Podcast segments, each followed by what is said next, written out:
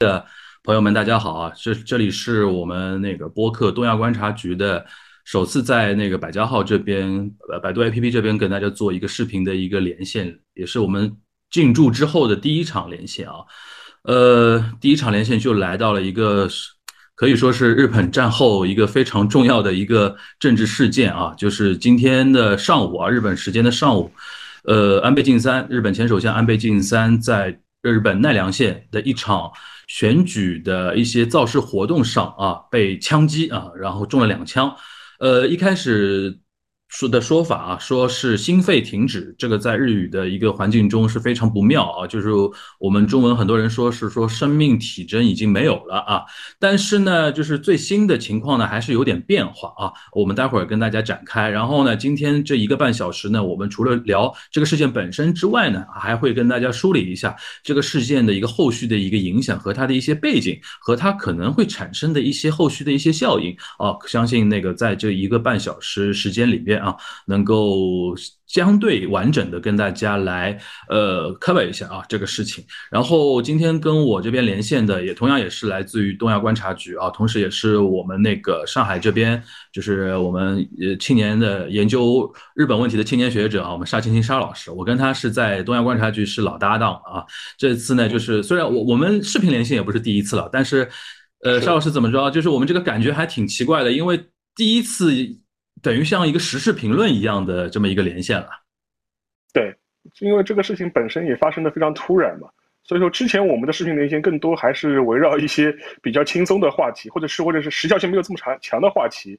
展开一个讨论。今天这一个事情完全是一个紧急的突发的，然后我们这个连线也是非常呃短的时间内才传承的嘛，所以说今天的话也是。把我们一些看到的一些手头的一些相关的一些消息跟大家做一个分享，然后同时呢，就是说，因为这个事件还是在不断的发生当中了，所以说也会有不断的更新，呃，所以说我们现在在传递的消息呢，也未必是最后的一个最终的一个版本，所以说也是供仅供大家参考。呃，另外一点的话，就是我们可能也会回溯一下，呃，一些简单的一些呃历史上的一些背景，就比就比如说类似的像这样的事件为什么能够会发会发生在之前的日本有没有过类似的事件？然后为什么这一次事件会发生？因为我们也很难想象嘛，一个前国家领导人对吧，能够呃被这么轻易的，就是说被暗杀，这也是一个很奇怪的一个事情。所以这些话题我们都可以展开。嗯，呃，我们现在先跟大家更新一下，目前我们现在这边能够掌握到的最新的一个说法。因为安倍第一时间是被运送到奈良县那个医科大学附属的一个医院里边去进行一个紧急的一个抢救，然后现在是可以说是进入到 ICU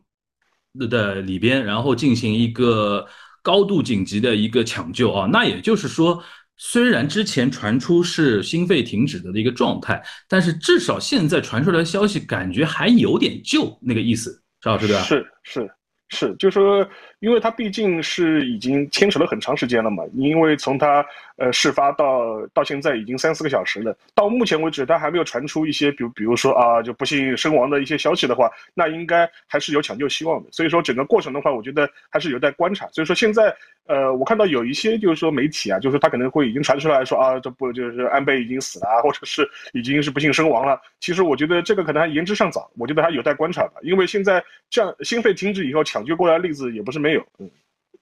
嗯，呃，其实哦，我跟沙老师就是真的，我们现在这个情绪很奇怪的一点就是，我们昨天晚上刚刚连完线，聊完日本周日要上演的参议院选举，然后。我们东亚观察局就是长期的毒奶，这次又被验证了。首先，我当中中间好死不死说了一句，我说如果这不发生，就是我们节目上传之后不发生任何突发事件情况的话，周日的选举自民党还是稳的啊。那突发事件就来了，而且是一步到位啊，直接是枪击事件。然后我又我们中我们那个标题也用了，我们当时说了叫中年愤怒中年男嘛，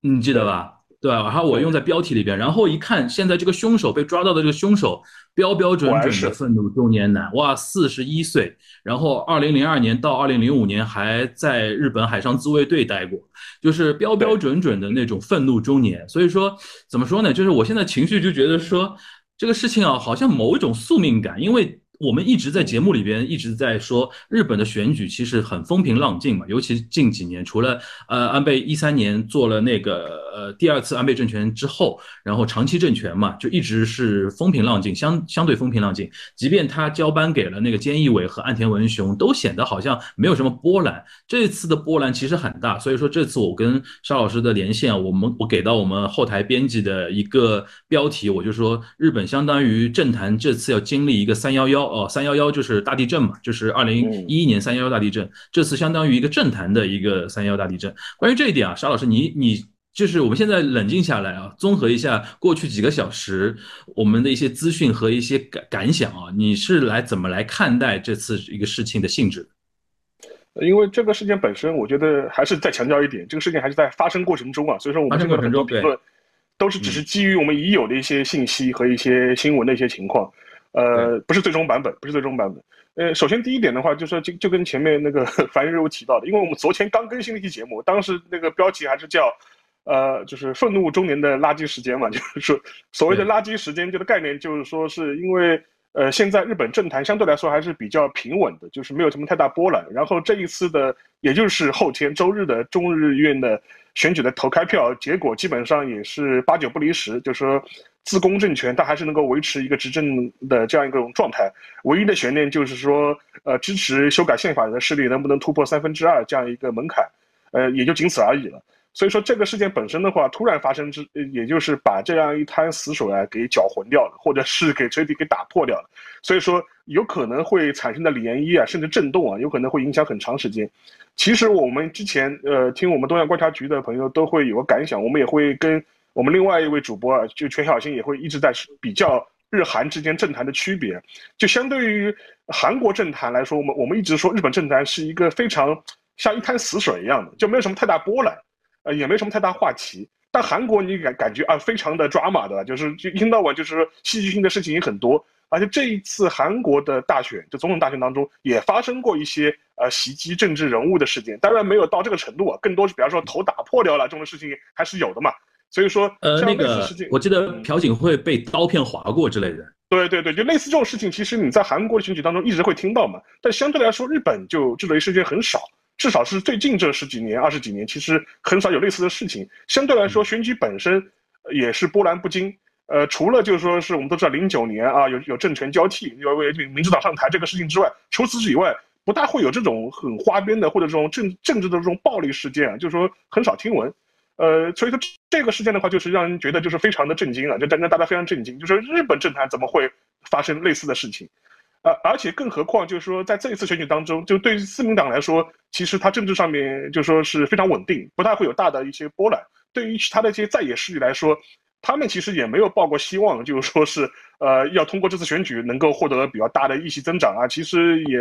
估计心底里也没有这个奢望。但这个事件本身的话，呃，某种程度来说，可能是有点映射到我们上期节目其中提到的一些，呃，日本国内一些社会啊、民意的极化的这样一个背景。所以说，我们在当那就是上一期节目，也就是今天听的那期节目当中也提到过，就是说，日本国内虽然现在呃政坛表面看似波澜不惊，还是一潭死水的状态，但是它的一些选民结构，它的一些社会的一些情绪，确实发生了一些变化。而且是有越来越极化的一种趋向，无论是往左还是往右。但是这一次的今天的这样一个行为，也是验证了我们这样一个判断，确实很极化，而且一步到位。对，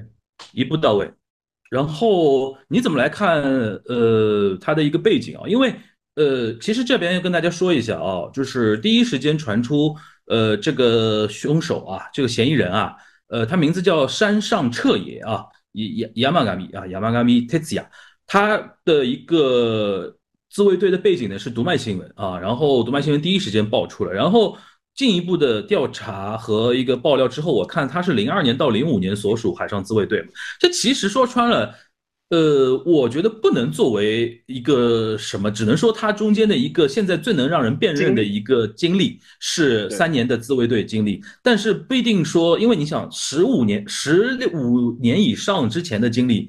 你说跟他现在这个动作有什么样的勾连，还说不清楚，需要警方进一步的判断，甚至他有可能是一些什么邪教组织之类的。你像日本日本历史上有所谓那种什么奥姆真理教之类的一些极端的一些人士嘛，所以说现在这个情况下，我们没办法没办法做判断，但是基于那个现在爆出来的，比如说海上自卫官这种经历，然后针对他的年龄，四十一岁左右，还针对他可能穿着和那个拿的一个土制枪的这么一个情况，邵老师，你觉得如果说我们来脑补一下啊，就是你觉得可能我我们排几种剧本吧，脚本，你觉得在日本社会比较可能出现的一些剧本，就是这个人是一个什么样的一个情况呢？你觉得？对的，因为就跟前面樊叔讲的，因为现在对这个人的背景，现在只知道他一个年龄，然后他是这样一个有海上自卫队的这样一个服役的这样一个经历吧。呃，当然了，他这个海自的，就是说是这个经历，有可能让他能够熟悉的呃操作和使用武器、枪支嘛，因为因为他毕竟是一个用枪进行的暗杀行动，这个可能是有关系的。但除此之外，有没有什么更更深层的联系呢？我觉得未必。呃，我们可以回顾一下，就是在。就是近代日本历史上面，就是发生过的一些，呃，对于政治人物的刺杀事件啊。实际上面最近的一期是二零零七年，二零零七年的时候是有一个山口组的黑道人士暗杀了长崎市的市长，呃，伊藤市长。然后这个事件的话也是导致死亡的。当时那个刺杀也是用枪去刺杀的。呃，但是呢，就是除此之外的话，就是近近最近这一二十年没有发生过类似的这种针对政治人物的这种到这种程度的暴力事件，其实是没有的。零七年那一次的话，其实已经引发了非常大的震动，而且非常吊诡的一点是什么呢？就零七年那个时候的首相是谁？就是安倍晋三。安倍晋三，对。安倍晋三当时是那个是第一次安倍政权的时候嘛，所以当时当时就发生了长崎市长就是被暗杀的这样一个事情。当时安倍还出来讲话，意思说啊要惩办凶手啊，追追寻追寻真相啊，就类似的事情也也发表过。呃，这是最近的一次针对政治人物的一次暴力的一个行刺的这样一个事事件了。如但是如果你再往前推推的话，其实呃就是安倍晋三的外公，也就是岸信介。他也是被刺行刺过，当然他没有死，他是被捅了一刀，而且当时那个背景就是因为他被行刺之后，就是当时正好日本也是那个安保斗安保斗争嘛，风起云涌，他自己本人也不讨人喜欢，所以说他的政权就到此就终结了，就下台了，换成了那个池田勇人的那个政权，所以说当时的话，呃，刺杀他那个人是一个极更极端的一个右翼的一个人士。当时就是说，是我们解决也很奇怪，对吧？爱新界已经够右翼了，够保守了，对吧？结果请请赐他的是一个更右翼的一个民粹的这样一个民族主义的分子。然后与此相对的话，日本也发生过针对社会党党首的，就是一些行刺事件，就类似这种政治事件的话。但是这两次事件的话，都是发生在五六十年代了，都离这离现在的时间已经很很久了，而且当时都是用刀去捅的。所以说，其他的一些事件的话，就是战后呢，相对来说还是比较少的。但是，呃，从这个角度来来判断的话，来看的话，就是对于这个人的一些，呃，政治的一些立场，他的行刺到底是一种，呃，基于一种政治意识形态的一种，呃，有政治目的的行刺呢，还是一种个人的恩怨，还是一种，呃，甚至他有可能这个人精神状态不是很正常，这种三种可能性，我觉得都有吧。但是从日本的历史上来看，嗯，你你先说。但是从日本的，就是从历日本的历史上来看。其实是有一种政治暗杀的传统的，虽然战后来说比较少，五六十年代以后这种情况就很少了。呃，但是呢，在战前，也就是二十世纪初的时候，其实类似的暗杀事件很多。就比如说我们很有名的二二六嘛，一九三六年的二月二十六号，当时也是发生了，呃，不光是行刺了很多的政治人物，当时行刺的呃首相冈田启介，包括。当时的那个呃，那嗯，就是一个重臣，就比如说像呃铃木贯太郎，他是日后也当过日本的总理，当时是日本的中赞的总理。然后在二二六之前，其实也发生过五幺五事件。五幺五事件当时也是日本的日本的一帮法西斯的一些青年军官行刺所谓的重臣，要打倒所谓的政党内阁。而且非常诡异的是什么呢？五幺五事件是今今年正好是五幺五事件九十周年，当时五幺五事件的主谋。当呃，当时五幺五事件的主谋就是海军青年将校，哇然后，然后这一位今天这一位他是海字出身嘛，所以说这些很诡异的一些历史的一些巧合，是有一些巧合，嗯，都都凑到一起去了。然后，当然五幺五事件除除了二二六五幺五之外，也发生过一些针对比如说日本财阀的一些暗杀事件，像团琢磨，这就是三井啊、三菱啊这些重呃这这些重要财阀也曾经遭到过一些呃民粹分子啊或民族主义分子的暗杀。所以说，呃，虽然战后的政治人物的刺杀或者暴力行为相对来说比较少，但是如果你从日本的近代史来看的话，从幕末开始，这种政治暗杀的事件就很多。它是有一个历史脉络的。嗯，呃，然后我补充一点啊，因为我现在刷到一条就是日经的消息啊，日经说，呃，奈良县的警方表示，那个山上那个嫌疑人啊，山上彻也，他说他并没有对于安倍前首相关于政治信条方面的一些怨恨。就是他不是出于他自己说不是出于政治信条上的一些呃区别，然后因为他海自的这个背景啊，现在日本防务省在紧急在调查他那个三年在海自期间的各种表现，因为还有一个点，现在日本防卫大臣是安倍的亲弟弟，对，那个所以而且安倍亲弟弟身体也不好，然后现在刚才我还看到画面，就坐这个轮椅，现在在开发布会，然后也是满脸的那种。憔悴那种感觉，因为的确自己亲哥被打嘛，而且很有可能，还有可能就是直接被打死。这这种情况下，那个现在那个那个安信夫的那个呃那种心理状态也可以想象啊。反正现在日本现在国内应该社会还蛮稳定的，但政坛已经是一锅粥了。现在一锅粥了，对，因为前面讲到他的那个。海自的背景，因为 防呃防防卫省肯定要紧紧急出来，就是发表声明或者做做相关调查。而且这个事情本身也蛮有意思的，就是实际上面就是说，这也能够体现出啊，就是日本国内啊对这些要人安保啊 VIP 这种保卫啊力度啊，确实是不不怎么样，对吧？就因为如果呃有朋友就说在疫情之期间呃之前啊，就说去日本旅游的话，说不定能够碰到一些日本政治人物的在街头的活动。如果你目睹现场目睹过的话，你就会发现出现今天这样的政治暗杀的这种暴力行为其实不奇怪的，因为这个漏洞实在是太多了，而且几乎是一种不设防的状态的。对，这个跟大家稍微解释一下，就是今天这个场子呢，呃，他身为前首相，其实原本是可以不用去的，但是因为他同时现在还是安倍晋三还是自民党内的大佬，同时他是派阀的派阀的首领。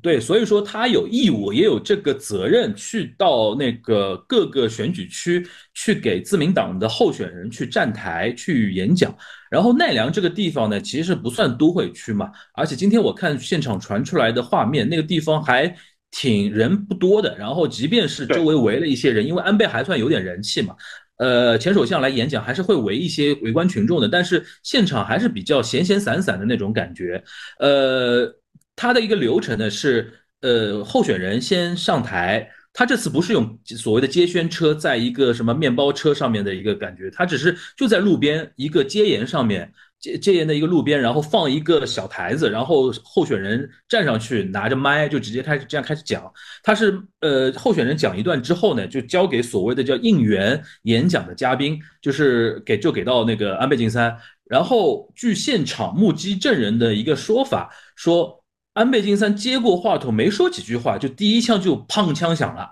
然后我看现场的一些现场传回来的画面，第一枪枪响之后，安倍没有立刻倒，因为他还头转向了那个枪响的那个地方。他可能第一时往后看，他第一时间是懵逼的。然后可能也基于说这个枪可能它的杀伤力不是那种一击致命的那种感觉，而且所以说却有那种土制的那种说法。然后他紧接着开了第二枪，而且这个枪烟雾极大。就是现场，你看那传出来的画面，就烟砰的一下，像放烟花的那种那种感觉，烟极大的。然后第二枪砰的一下，安倍有点被轰倒的那种感觉，就直接往后倒。然后现场那个 SP 啊，虽然那个我们吐槽他的 SP 很松散啊，因为的确日本日日本的确是一个相对，因为东亚整体都是一个安全的一个社会，然后。日本又是一个就是常年没有非常多的那种暴力犯罪的，然后近几十年没听说过针对政治家进行一个路上的一个怎么样的那种那种国家了，所以说它的 SP 是有的，就是那个安保人员是有的，但是那种警卫警戒的那个程度呢，跟一些欧美国家，尤其像美国啊，或者说一些那就是说暴力犯罪比较多的国家相比的话，是很松的啊，然后。第二枪砰响了之后，安倍往下倒的同时呢，我就看到画面里边有人去扶安倍，然后同时呢，那个因为那个凶手离他就十米，因为的确是那个非常近打的那两枪嘛，呃，他第一时间就被那个扑倒在那个马路上了，呃，这是我能从够从那个现场传出来的一些画面看到的。然后那个哥们呢，就是我个人判断啊，因为呃，因为呃，现在只能说个人判断了，因为从那个呃证人的。呃，目击者的说法来说的话，就是安倍拿起话筒才讲没讲没讲两句话，他就连开两枪，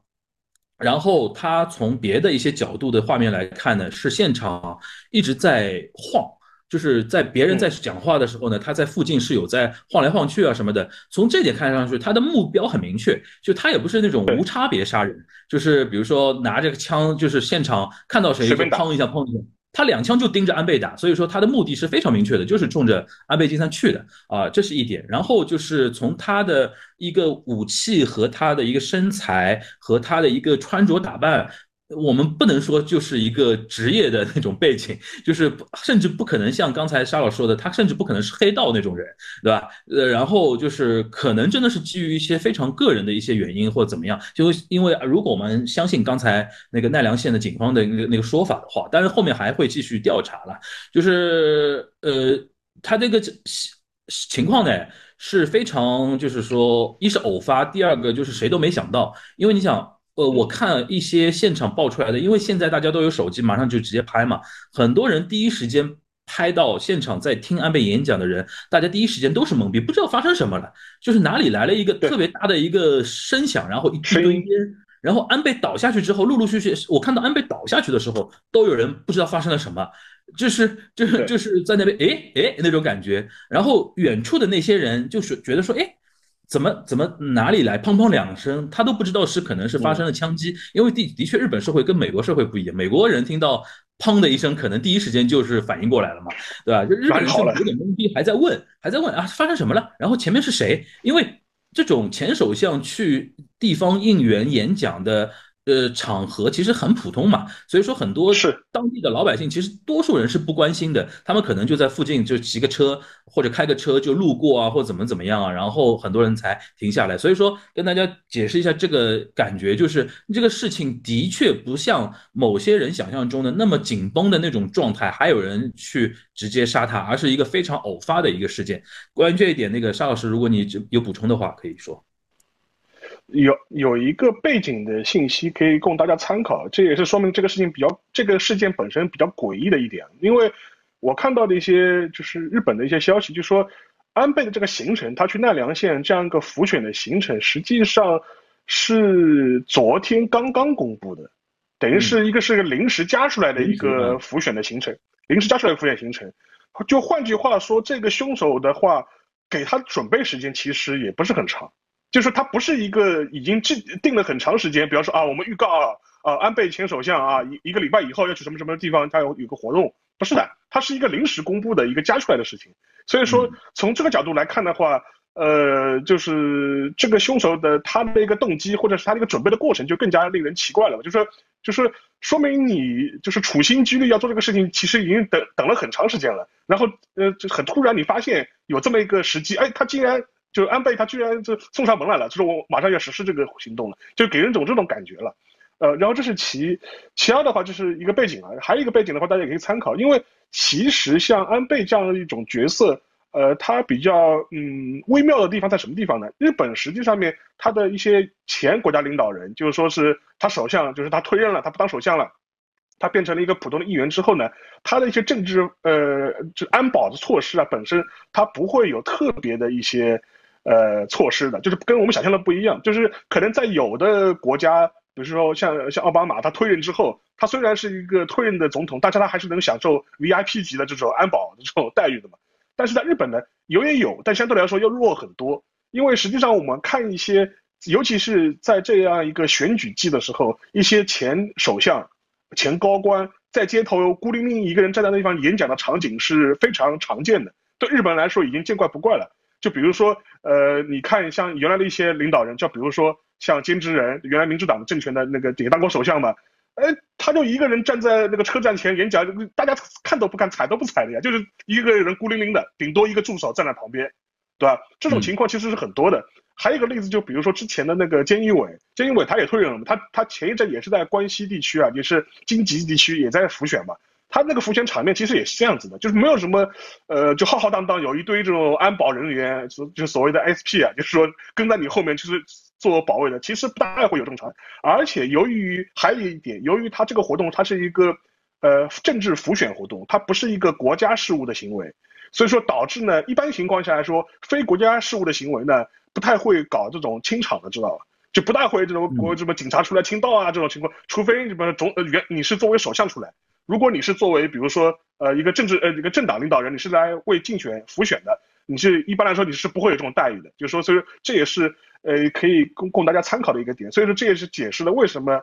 这样一个暗杀居然能够成功，而且他能够离安倍这么近。离安倍这么近，因为甚至安倍就是他在就是说是呃在任首相期间的话，他的安保虽然也很也也很严密，但是跟某些国家比的话，其实也是呃很看上去也是很松懈的了。还可以举个例子，就是我之前还在跟一个在日本的朋友聊这个事情，他就说他有一次他们是可能赏樱会结束之后，类似一个活动。当时他们正好路过那个那个赏樱会那个场场场所的时候，就是安倍他们那边赏樱会结束，从里面从新宿新宿公园走出来，正好有一群人，正好离跟他的安那个安倍的人群照个照面。当时他被一群朋友簇拥的跑去到了安倍面前，然后还还跟他一起握手，就他们完全是一帮路路过的路过的这种市民啊。所以说后来他事后也。因为这个事情之后，他就讲，当时我就在想，哇，日本这个安保也实在是太松懈了吧？我们这一帮路过的市民都能够跑去跟那个首相握手，这个万一有什么歹人，对吧？有什么要要行凶，那不是很方便吗？后来没想到，就是当然他这个事情是已经是好几年以前的事情了，当时还有赏樱会的时候了，所以说这个也能反映出就是日本的一种政治文化，而且还有一点，因为现在是选举季，选举季，所以说。在这个时间点的时候，他这些政治人物呢，更加希望能够摆出一副亲民的姿态，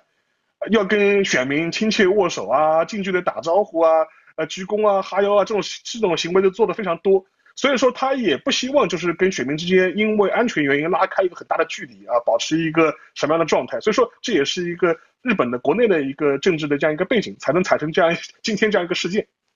嗯，刚才沙老师提到一点，我觉得蛮有意思，就是说他这个行程是临时公布的嘛。然后这么说起来的话，呃，除非这个凶手他是呃能够怎么说呢？两种可能，一种就是临时起意，对吧？就是觉得说，哎，你竟然要，而且因为好像这个人好像就是奈良附近的那个地方的那个人。所以说他也不是说长期从什么东京跟踪你这种这种感觉。对。然后如果是临时公布的话，可能真的是临时起意的那种可能性比较高啊。然后呃这么说吧，我举个我自身的例子啊，就是日本安保松到什么程度？就是一二年年底那个二就是日本呃众议院选举嘛，当时。当时安倍还是自民党还是在野党，然后当时的执政党是民主党，首相是野田佳彦。然后那个众议院选举完了之后，我跑到那个呃，当时我是代表那个国内媒体嘛，做特约记者嘛，也没没有办法加入那个所谓的什么记者俱乐部制度啊，然后什么的，就是凭运气瞎撞撞，然后撞到那个自民党的那个总部嘛。然后你不是你不是我也不知道为什么就你不是带了一个姑嘛啊？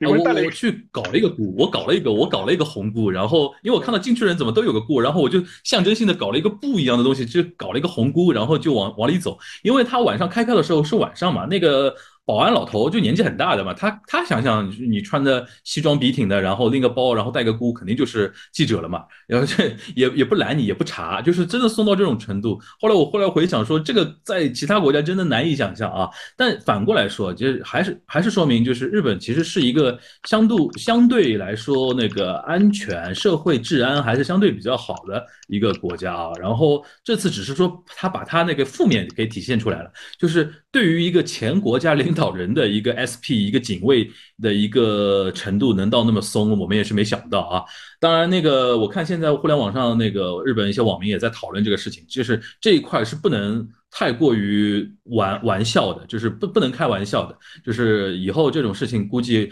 会进一步的呃那个提到一个很高的一个安全的一个层面啊。这是我们刚呃刚才花了点时间啊，跟大家来复原了一下今天上午发生的这个事情啊。那其实我们这一次那个直播啊，最主要的是要讨论什么呢？就是这个事情它的一个后续影响，就后续影响非常微妙。首先眼睛看得到的，就两天后选举了。就是大家如果现在代入一下日本选民啊，大家是什么心态啊？就是很精彩的一点，就是这个人现在是海上自卫官，这个经历是知道的，但是他因为什么去动手不知道，对吧？然后。这两天如果都没有那种进一步的消息和说法出来的话，每一个选民自己的内心波动是怎么样的？就是这个事情势必会给大家的选票的一个选择是是会发生一定影响的。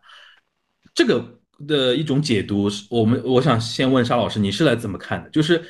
我我觉得肯定啊，就是两天后的这个选举肯定是受影响，因为现在呃从那个岸田文雄以下，大家都呼吁，就是所有的竞选活动都停止，对吧？停止都是。都都都是先所有的国内阁大臣都不要去各地应援了，先回到东京，因为他们可能怕是集体性的一些动作，那就复杂了。人都回到东京，然后所有的自民党的高官、所有的党首，哪怕是在野党的那个这在野党的，然后执政党的党首，大家都回到呃自己的那个地地方，然后停止选举活动，呃。这个肯定是会一定程度上造成呃两天周日的那个选举的一个影响啊。进一步心理层面，就刚才我说的，对于选民的一个心态的影响，沙老师你你是来怎么分析的？因为其实我们在那个东亚观察局的节目里聊到日本政治的话，也会经常提一个现象，就是说日本国内啊，就是说长期以来他的民众对政治是比较冷感的，而且割裂感也非常的强，所以说。比如说像参议院选举的话，最近这几届投票率都是越来越低的，而且上一届二零一九年的投票率基本上是跌破了百分之五十啊，大概只有百分之四十八的人去投票了，所以说这是一个非常低的一个投票率。换句话说，日本普通民众的话对政治是非常冷感的，而且而且也不关心。呃，这一次事件之后呢，我猜测有可能会推高周日的投票率。嗯，有可能会抽高投票抽抽这个投票率，因为这一件事情本身的话，其实某种程度上来说，也有可能会刺激到一些日本国民他对国政的关心的程度吧，都觉得哎呀，国家都已经这样子了，我们要一定要出来，就是说尽一份心力，的吧？就是我觉得这个是嗯，应援票，更正应援票，白江的应援票，那的应援票，对，这个可能性还是有的。我觉得所以有可能今年的那个那个投投票率可能会推高。这是第一点，第二点的话，你可以看那个前面提到的一些在野党的那个呃反应，呃，在野党的话就是从呃主主要的反对党啊，立宪民主党开始，然后包包括包括日共，包括令和新选组，包括那个呃，就比如说日本维新会，基本上表态都是说啊，谴责暴力的，谴责凶手。然后就说是，虽然我们政见不同，但是我们还是要要就是要谴责这种暴力的行为。所以说这还是一个基本的一个表态。所以说在野党的话，其实也很怕这个事情，知道吧这个事情一一来的话，本来我们今年的选举的态势就不是特别好了，对，就已经不是很稳了，就是觉得就是已经是不应该是输的很稳，就是不不大可能有大的翻盘的可能性，就稳输稳输稳输。但是。即便是这样的话，就是说是还会引发，就是说是如果再引发一些针对自民党的一些呃同情票，嗯，同情票，那那这样的话我们就更不要混了嘛。所以所以说，我觉得从呃在的角角度来说是非常不乐见这个事事情的。所以说，我觉得他们现在的一些态度也基本上把这事情降温，对吧？然后我们谴责凶手，就基本上是这样一种。状态，所以说我觉得短期来看的话，就是一我现在看到日本总务省最新的一个说法是说，呃，目前是不打算就是说延迟那个周日的投票投开票，周日投开票还是保持原来的这样一种状态，呃，所以说我觉得从这角度来说，我我个人的猜测，这只是猜测，仅供参考，猜测。就是说是一个是周日的投票率可能会上升，第二个的话就是说有可能自民党，呃，客观上就说是会受益，他的他的选情会受益。就基本上是这两个，呃，初步的判断吧。嗯，跟大家 follow 一下最新的各个政党的一个表态啊。首先。岸田文雄，因为他身为那个自民党现在的总裁，同时也是日本的首相，他第一时间谴责暴力，然后第一时间也指出这一次的一个事件是对日本民主主义的一个挑战嘛。然后他停止了，然后那个选选举活动，呃，就就是那个怎么说竞选活动，呼吁大家停止。然后同时呢，就是我看那个发布会啊，他面对记者讲话，毕竟虽然他跟那个安倍晋三也共事多年啊，大家在自民党那边切磋多年。相爱相杀，然后说着说着也哽咽啊，然后从他开始什么小泉百合子对吧？然后高市早苗，然后野田圣子一一群那个女女那个女议员，对吧？然后大家都是哭哭的像都的那个眼泪都噙泪，对吧？然后那个 马子诺就是松野，他现在一个官方长官也出来做了一番那种表表态，就是从自民党的角度来讲的话，他们是首先是很悲伤嘛，因为是一个党内的一个大佬，同时也是现在自民党内可以说是那个德高望重吧，我们打个引号，德高望重的这么一个一个呃大佬是受这种攻击啊，所以说他们内心还是挺悲愤的那种感觉。然后在在野党。的层面，包括立宪民主党，包括维新会，包括呃日本共产党，他们都是都是清楚的表明了对于这个暴力的一个谴责。然后日共的那个志卫和夫还说，因为当时他说的表态比较早啊，就是说不能用暴力去那个惩罚言论上的不同，就是。他先打预防针嘛，就是不知道这个人到底是因为什么。但是如果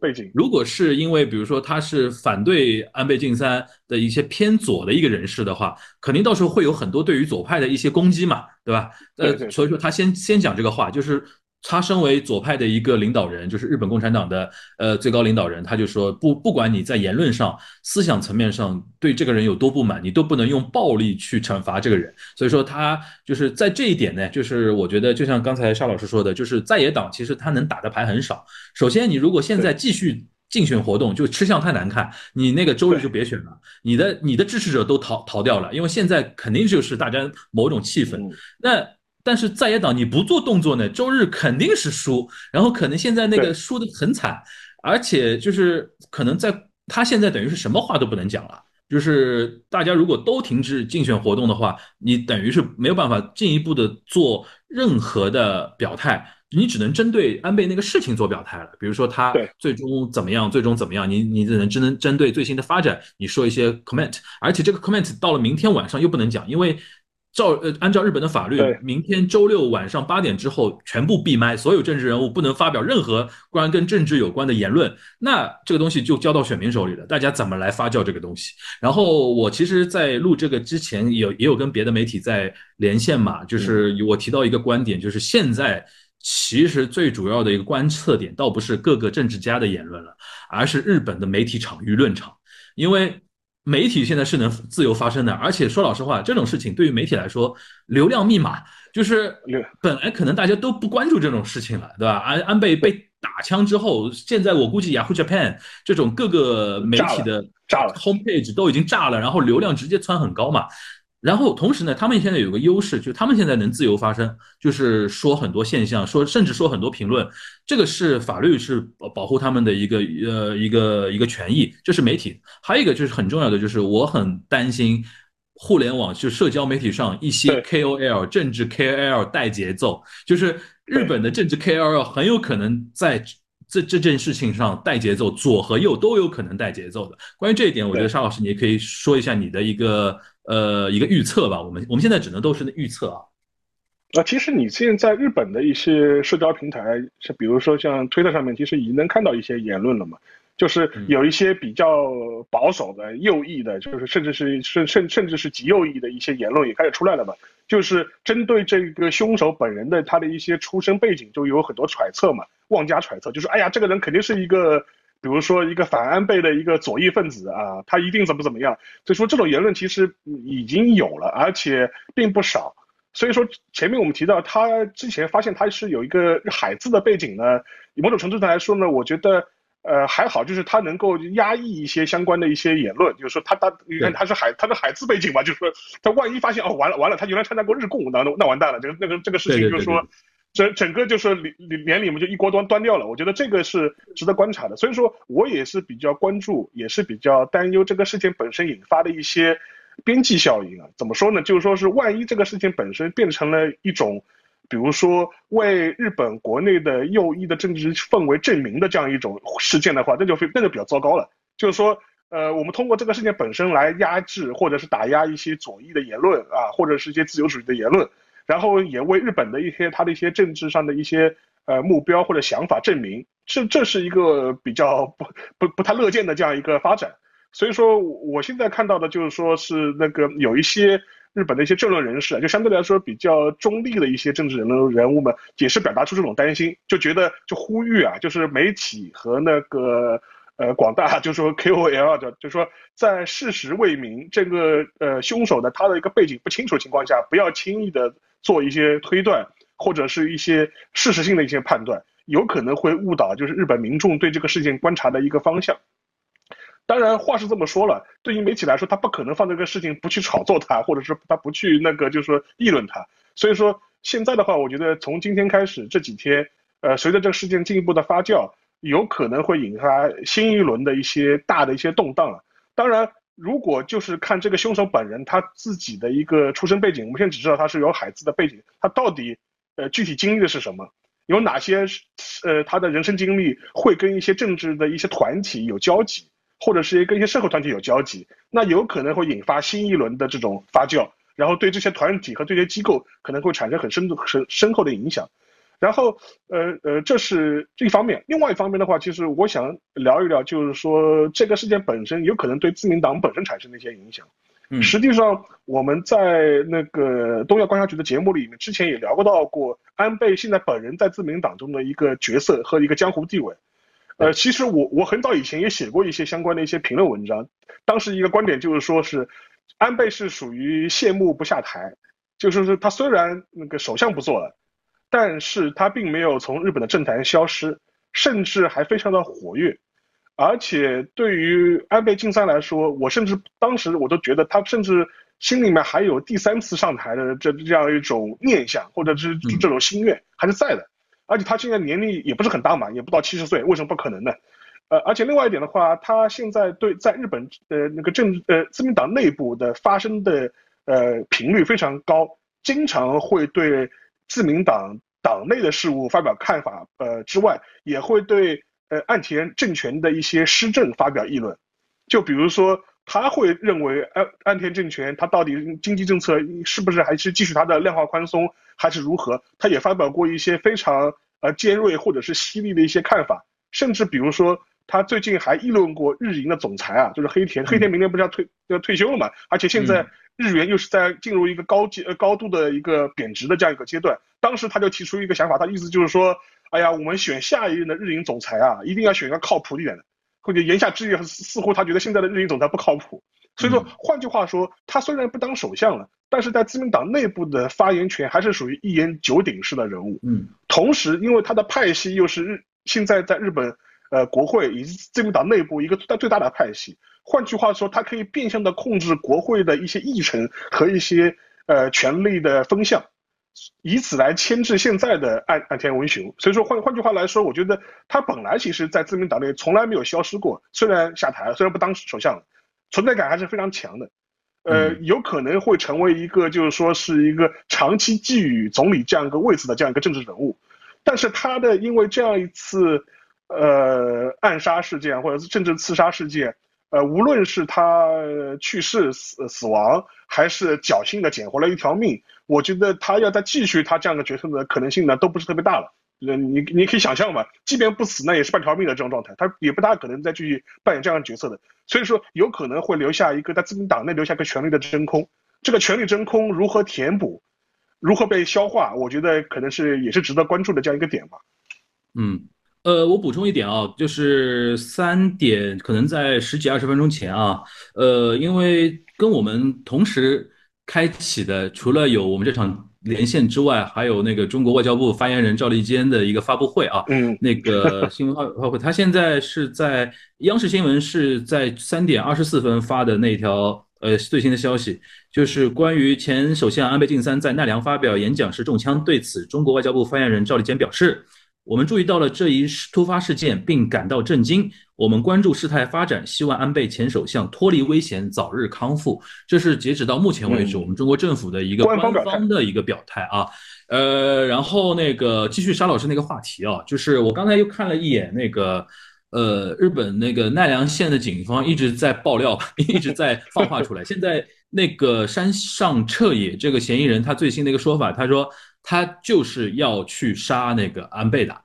就是现在就明确了，目的很明确，一个所谓的叫无差别的一个一个杀人魔，而是就是拿着枪要去杀安倍去的，他现在等于认了这这一点啊，这是目前为止得到的最新的一个情况。这里面跟大家说一个小点，就是日本有所谓的叫记者俱乐部，对吧？然后现在我可以再跟大家描述一下，现在各家媒体都围在奈良警方警察局的外面，就是然后里边有很多那些呃，就是房间啊，都坐满了记者。然后这些记者呢，有的在爬墙偷听，对吧？有的是趴在门外边在偷听，然后有的在观察走来走去的一些警察，然后有的人可能在东京警视厅，因为因为比如说他要从总部那边得到一些新的说法消息，那个现场肯定现在很很慌乱。然后每过一段时间，警方的发言人或者警方的代表就会出来喂一些料给到给给到给到记者，让你们及时能够跟进新的一个东西啊。这因为这个事情还在继续的发生的那个过程中啊。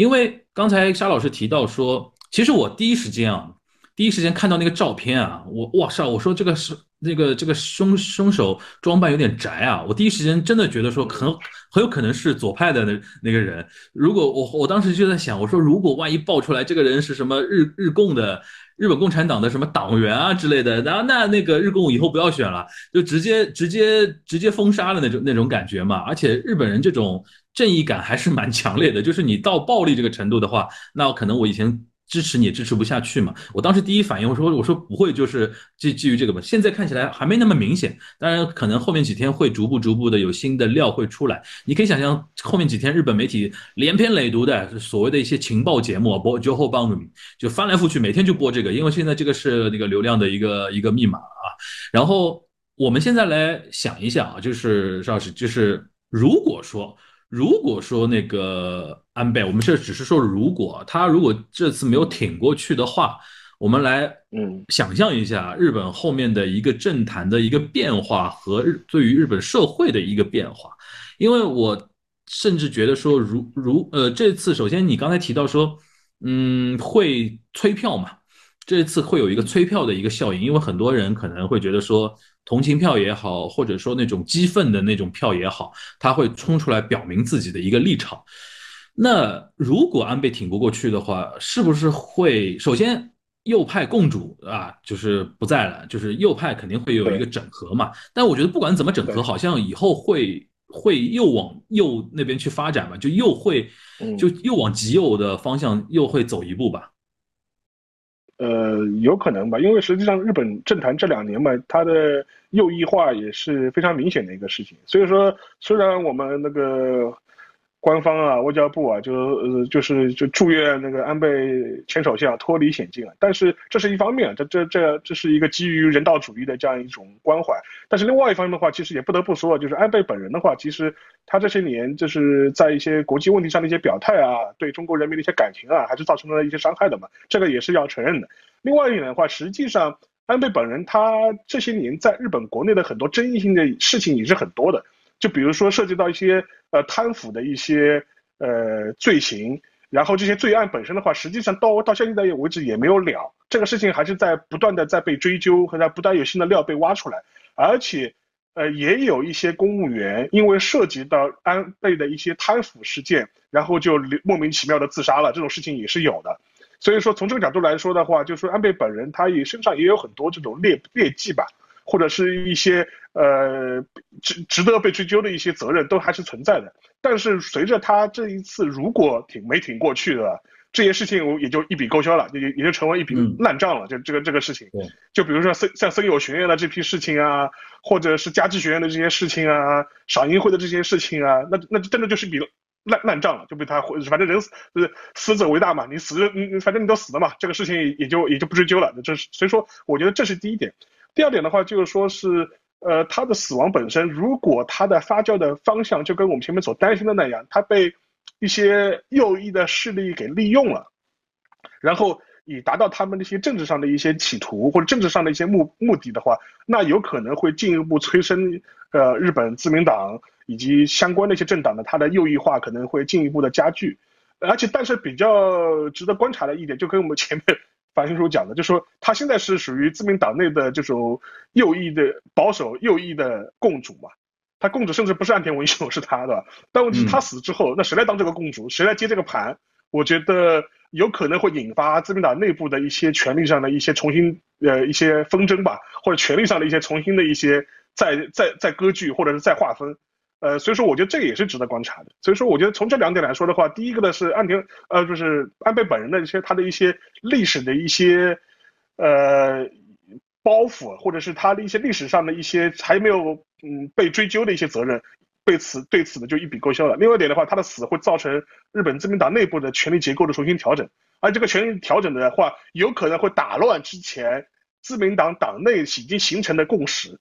就是共识的话，就是觉得以后的共识的话，就就是基本上自民党内就是现在是两个大佬，一个是一个是安倍，一个是岸田，就基本上是这种结构。但但他一一旦一一旦去世或者一旦死去，这个结构就被打乱掉了。所以说自民党内部呃自民党内部的话又要重新开始盘了。这一轮会盘成什么样子，我觉得也值得观察。而且呃结结果或好或坏，就说是也也很难说。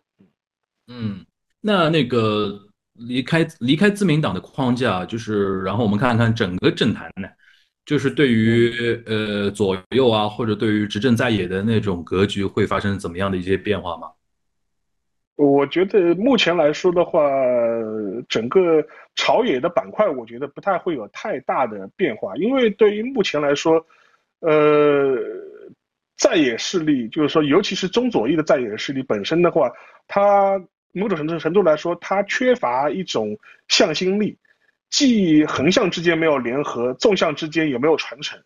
直接导致目前的话，就是左中左翼势力的话是一种呃示威的这种状态，而且这种示威状态呢，某种程度来说，甚至它的一些主要的议题啊，还会被呃右翼的政党所裹挟和带带节奏。就比如说在这一次参议选选举当中，呃中左翼政党能够攻击的一点，无非是那个物价和那通胀的问题。但是在对于一些安全保障啊、国防问题上面来说的话，甚至包括修改宪法问题上来说的话，他们的那个辩论的底气啊也越来越低。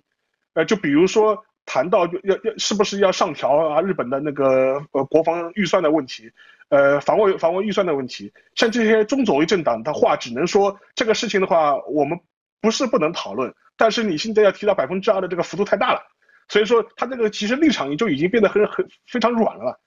所以说，我觉得从这个角度来说的话，也能看出来，就是说是现在一个示威的状态。反倒是这个事情本身会不会对另外一个我们称之为日本政坛的小右啊，就是那个日本维新会，嗯，就是一个比自民党还要保守、还要右翼、还要民粹的这样一个右翼政党，哎，是不是会对他造成影响？我觉得倒是值得观察。为什么这么说呢？因为在去年的众议院选举当中，日本维新会的议席增长数是最大的。也成为一跃成为第三的第三大的在野党，但是他的主张其实比自民党还要更保守、更右翼。呃，但是这一次安倍他会去奈良浮选，会去京畿和关西地区浮选，呃，某种程度来说也能凸显出现在自民党对于日本维新会的担心啊。就虽然我我的政治立场跟你都是右的，但是我生怕你我的一些核心选民会被你分走，会被你抢走。而且这个情况，其实，在关西地区和那个日本的经日本的关西和经济地区特别明显，像大阪啊、奈良啊、京都啊这一块地方的话，日本维新会的增长非常快，议席增长也非常快。实际上，在安倍去奈良之前，就是也是前首相菅义伟，他也去过关西地区辅选，当时在辅选过程当中的话，也是公开的，就是就是要呃。是要批评或者是批判日本维新会为自民党拉选票，所以说这一次安倍他临时调整行程去关西啊，就是广义上的关西和京畿这个地区浮选，某种程度来说，我觉得他也可能也是为了要争取，就是说自民党能够在这个选区内稳固自己的基本盘，呃，不要被自小右，也就是日本维新会分走选票，可能也有这个考虑。所以说从这角度来看的话，嗯嗯，值得咀嚼和挖掘的东西就非常多了。所以说这个事情，我我倒是反过来看，会不会对日本卫星会产生一些实质的影响？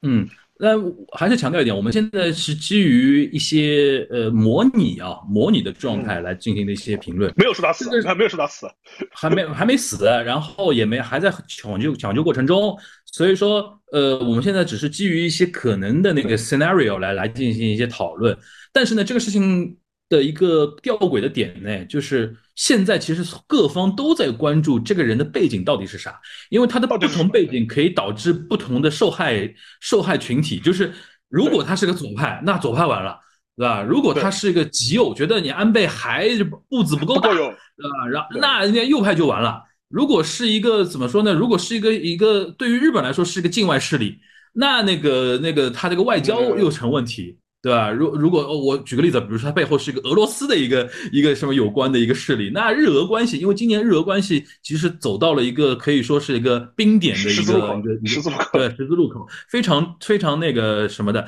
因为其实也说得过去嘛，因为其实安倍其实今年我们在。都东亚观察局说过几次了，安倍他一一直在今年之前一直强调自己跟普京的关系非常密切嘛，所以说俄乌冲突之后，安倍一直处于一个相对比较尴尬的一个位置，自一直在到处解释说，哎呀，其实我当时日俄关系是这样考虑的。如果现在爆出来是一个那个有这个跟这个方面有关的，因为海自有可能就是比如说他可能在那个自卫官的期间。对于一些国家的国防啊、一些战略、一些外交，如果有意见，他如果最后调查出来是因为这个原因啊，那肯定也很尴尬。那如果是他是一个某个邪教、宗教的话，那问题还小一点，就可能就打击那个宗教，就宗教就好了。所以说，现在我觉得各方现在各方大家都在等啊，这个警察到底就千万不要说，千万不要说。对对对对对，现在有点像那种丢手绢，就怕手绢丢到自己后面那种感觉，对吧？然后。然后现在就是我们可以看啊，我觉得如果我是那个日本警方啊，就是熬过周日再说，所有重要的料熬过周日选完，我们再往外爆，因为的确这个事情太敏感，太敏感，而且一旦爆出来就是震撼弹。而且这个事情呢，我觉得对警方来说呢，就是说，当然现在因为它是发生在奈良嘛，它的整个侦办过程肯定是主导权是交给日本那奈良县警来来做的。对，但是奈良县警能力不够。对。但是我觉得这个事情的本身的话，肯定不是奈良陷阱能够 handle 的事情，所以说肯定是要，肯定是要上升到就比如说那个警察厅，然后警视厅也会派人去参与。另外一点呢，有一个小的点也可以跟大家稍微科普一下，就是日本呢，它这样一个类似这对这种极端犯罪或者是国内我们称之为国内恐怖主义啊，或者是这种这种呃极端性犯罪的话，它真正的管制的呃主体应该是日本的所谓的公安警察。就日本的公安警察，就是如果你看过《名侦探柯南》的话，就是安室透所在的那个组织的，就是那个是呃，就是那个日本公安警察，他们才是负责真正负责，比如说国内的一些极端势力啊，无论是左翼还是右翼，还是恐怖主义分子，或者是国内的这种类似的这种政治犯罪，他们是负责直接负责的一个政治的一个呃安保部门。而且内阁内阁府内阁府情报情报局这种也会介入嘛？就是前去前几年不是有个新呃电影跟电视剧《新闻记者》嘛？我们在节目里面聊过的嘛？他那个内阁里边有很多那种情报机构嘛，国家安全局啊之类的，这些以后都会下场，因为太敏感了这个事情。而且另外一点的话，就是有我我甚至有可能啊，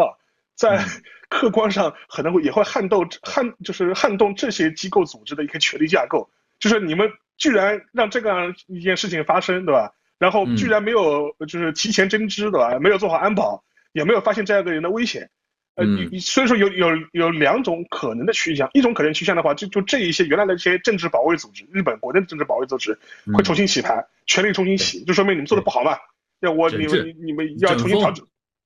整风调整。然后这是一个方面，还有一个方面的话，我我个人是比较担心的一点，就是有可能会加剧日本国内的一些。呃，社会管制，就是他会觉得，就是因为我们前面以前管的太松了嘛，所以说我们现在加强管制的，一就是对各种各样的极端群体或者他们认为的极端群体要加强监视，这种情况呢，也有可能会微微变相的，就是加强，所以说这也是我们可以观察的这两点。呃，像公安警察这个这样一个体系，其实在日本国内的话，也是一个非常尴尬的一个存在啊，就是如果你看。呃，日本的战前的历史，就二战之前的一些法西斯时代的侵略侵略战争史上，有一个组织叫特高科，嗯，特别高等警察，他们做的事情其实就是呃镇压各种各样的社会异己分子的。其实像这个组织呢，就是在二战结束之后，当然是被解散了，但是呢，它的一些功能呢，就是被呃日本公安警察所继承了。所以这个组织呢，至于某种程度来说，也是发挥着就是类似的这样一种功用吧。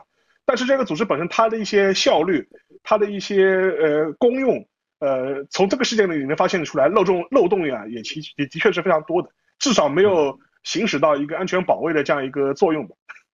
嗯，这个其实又来到那个我们沙老师，因为研究历史嘛，就专业这一块儿，而且再加上近近代啊，就是我查了一下，上一次那种元首级别被被打枪啊，九四九四年的时候的那个那个 Hosogawa 政权，细川政权，那个当时他有被打，也有被枪击，但是没死，没事儿。然后是你想九四年，呃，然后他前一次是九二年金丸信嘛，金丸信那个也也有被被袭，你想。上一次日本发生这个事情的，就是就是说中央级别的高官啊，发生这种事情啊，是九十年代初。九十年代初是日本政治非常动荡的一个时候，最乱，对吧？五十五年体制，自民党五十五年体制崩溃，对吧？第一第一次下台那个时候，因为西川护熙是一个自民党崩溃之后上台的一个，就是说一个弱势的一个政府嘛，他是一个反对党上台的，而且反对党联盟上台的，然后。今年奇怪的就是，其实政政局还蛮稳定的，对吧？政局就是那个并没有发生那种事情啊，所以说，我觉得这个事情啊，从现在角度来看的话，我觉得很有可能最最最终就是大家原来一直脑脑补的是，是不是有点像肯尼迪？我觉得很可能搞到最后啊，是里根的板子。就是那个那个那个枪手，他可能就是基于一个莫名其妙的一个理由，就看你不爽，或者是想出名或者怎么样，然后就搏出位嘛，就所谓去做这么一个动作。但是他投下的这么一个东西，就是蝴蝶效应。我觉得后续可能会有很大的一些动作，然后就是不光是日本那些，就是政府内部一些安保层级的一些大整风啊。甚至我觉得后续那种左派右派的互相攻击，然后稍微抓住一个抓手，就说啊，这个事就是因为你们你们那边怎么怎么样，才会变成现在这个样子。就是安倍的这次被枪击，肯定会被各方所利用，这个是没有办法的一个事情啊，肯定我觉得是会是会这样的。然后那个我们想聊聊一下，就是我们正好借这个机会啊，就是来梳理一下安倍晋三这个人啊。就是我，我其实我个人的经历跟他还有点、有点、有有点就是暗合的一个地方，交集吗？就就不不不是交集，就是交集可能就一次啊。就是我慢慢说，就是零六年他上台的时候，正好是他上台的那个月，正好是我去日本留学。就是当时那个他是接了小泉纯一郎的那个班，然后又开启所谓的叫暖春之旅嘛。然后他上台，零六年一上台，第一个出访的国家就是中国，然后访华，然后跟当时我们的这边的总理，然后国家领导人进行一个会谈，叫所谓的暖春之旅。然后我是在那个 timing 去到那个日本的。然后我去到日本之后，你想我在日本待到一三年回来啊，一四年回来，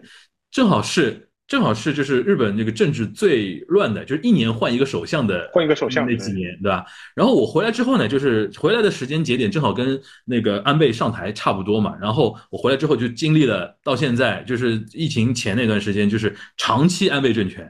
对吧？对。然后我在做记者的生涯里边，有一次跟他近距离的发生接触，是一二年有一次，他好像是。目测到自己快要第二次上台了，然后抓紧去参拜了一次靖国神社，就是因为他一旦坐到总理这个位子之后，就不能亲自去参拜靖国神社了，只能是通过什么给什么预串预料啊，就是就是代为代为参拜的这种擦边球，对擦边球做擦边球动作。然后他当时是一二年的年底左右，他目测到。下一次的众议院选举，应该自民党能够推翻那个民主党了，然后能够重新回到政权，他能够重新第二次当首相了。然后他有一次紧急的去。呃，靖国神社参拜，然后当时我是做驻东京的特约记者嘛，然后我们当时的那个呃那个领导就说，哎，你快去现场看一看，就是能够写点东西的话，写点东西，因为我毕竟文字记者嘛，能做的东西有限。然后当时我去到那个靖国神社那个作为媒体区嘛，那个是可以可以有所谓媒体区的，就是因为它是一个要人的一个参拜，我这个是近距离。跟他有过一个观察，但当时他不开放提问，所以没没有多聊什么。这是唯一的跟他最最多的一次，就是我们趁呃这次的一个机会啊，花点时间啊，跟大家回顾一下安倍晋三这个人啊。先说一说他的一个家学渊源啊，这个是来到我们沙老师的一个一个专业背景啊，就是他有一个，他其实算日本最大的政治世家之一吧。对吧？从他的外公的那一代，其实他外公往上其实就是已经算一些地方的一些贵族了，豪族。然后豪族豪族啊，对啊，可以可以那个请沙老师花点时间跟他们梳理一下安倍这个这个家族谱系的一个话题啊。呃，就是首先声明一点啊，就是现在我们回顾一下安倍的一些人生岁月没有盖棺定论的，是纯回顾，没有任何意思，纯回顾没有任何意思，就是就是说，呃呃，首先一地点话，就是我们都知道嘛，他的外公嘛，就是爱那个爱爱新界嘛，然后也是一个非常妖的一个政治人物，当时他有个称号叫昭和之妖嘛，就是属于为什么呢？因为他他就是属于在日本的战前和战后的政坛政坛当中呢，就是属于说左右反复横跳，他既可以当。那个大军阀对吧？大法西斯战犯，那个那个东条英机的，就是说是左膀右臂，当他的大臣。然后战后呢，又能跟美国人混得很熟，然后借此呢，就是以投以投靠美国人的方式，洗脱掉自己的战犯的这种审判的这种危险，然后甚至还能重返政坛，当上首相。然后他也为了让向美国人就是表忠心嘛，所以说当时也是强行再次通过了日本的那个安保的条约，然后让安保体系能够稳定化、稳固化，然后也是确定了日美关系在战后的一个主轴。呃，这是这这是他外公，然后他外公呢，当时也是呃面曾经面临过，就比如说安保都安保条约不得人心，然后遭到日本全面的反对，但是他为了。呃，条约通过也不惜采取一些很很极端、很呃，就是甚至甚至是暴力的一些方式来强行来通过这样一个条约，所以也引发了很多这种社会的动荡和这种冲突。但是呢，他也是因为这一点的话，就是自己的首相位置做的时间并不长，很早也就下台了，在六零年的时候也就下台了。当然，他自己当时也也遭遇过政治刺杀，这是我们前面也提过的事情。但是在此之后呢？他通过这个方式本身呢，也为他们自己的家族在日本战战后政坛积累了下的政治资本，呃，所以说他本来的话，他的父亲就是安倍晋太郎，本来曾经也有望呃问鼎首相的大大位啊，后来是因为自己身体的原因，这个事情就错过了，但只当到了那个好像是一个呃，好像是一个生病去世了，对对对对对对对，就只当到了只当到了外务大臣，他只当到了外务大臣，就是说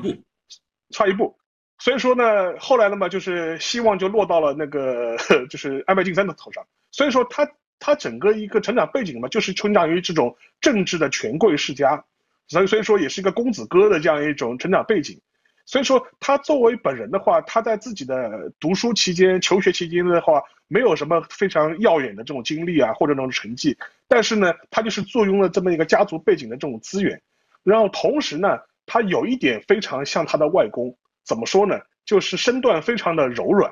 就是说是为了达到自己的政治目目标或者目的啊，他是一个非常实用主义的这样一个政治人物。就跟前面那个樊如讲到了嘛，就是他零六年上台的时候，当时中国人对他的最早记忆还是所谓的暖春之旅的，因为当时之因为之前的小泉政权的话，就说是因为参白参白靖国神社的问题，是跟中国的关系非常紧张，屡次伤害中国人民的感情的，所以说。呃，在当时的话，他似乎又是摆出了一副，哎，我可以，我清华，我有华，然后我来暖春之旅，我第一个外访对象去选中国，所以说摆出了一副融冰的这种姿态。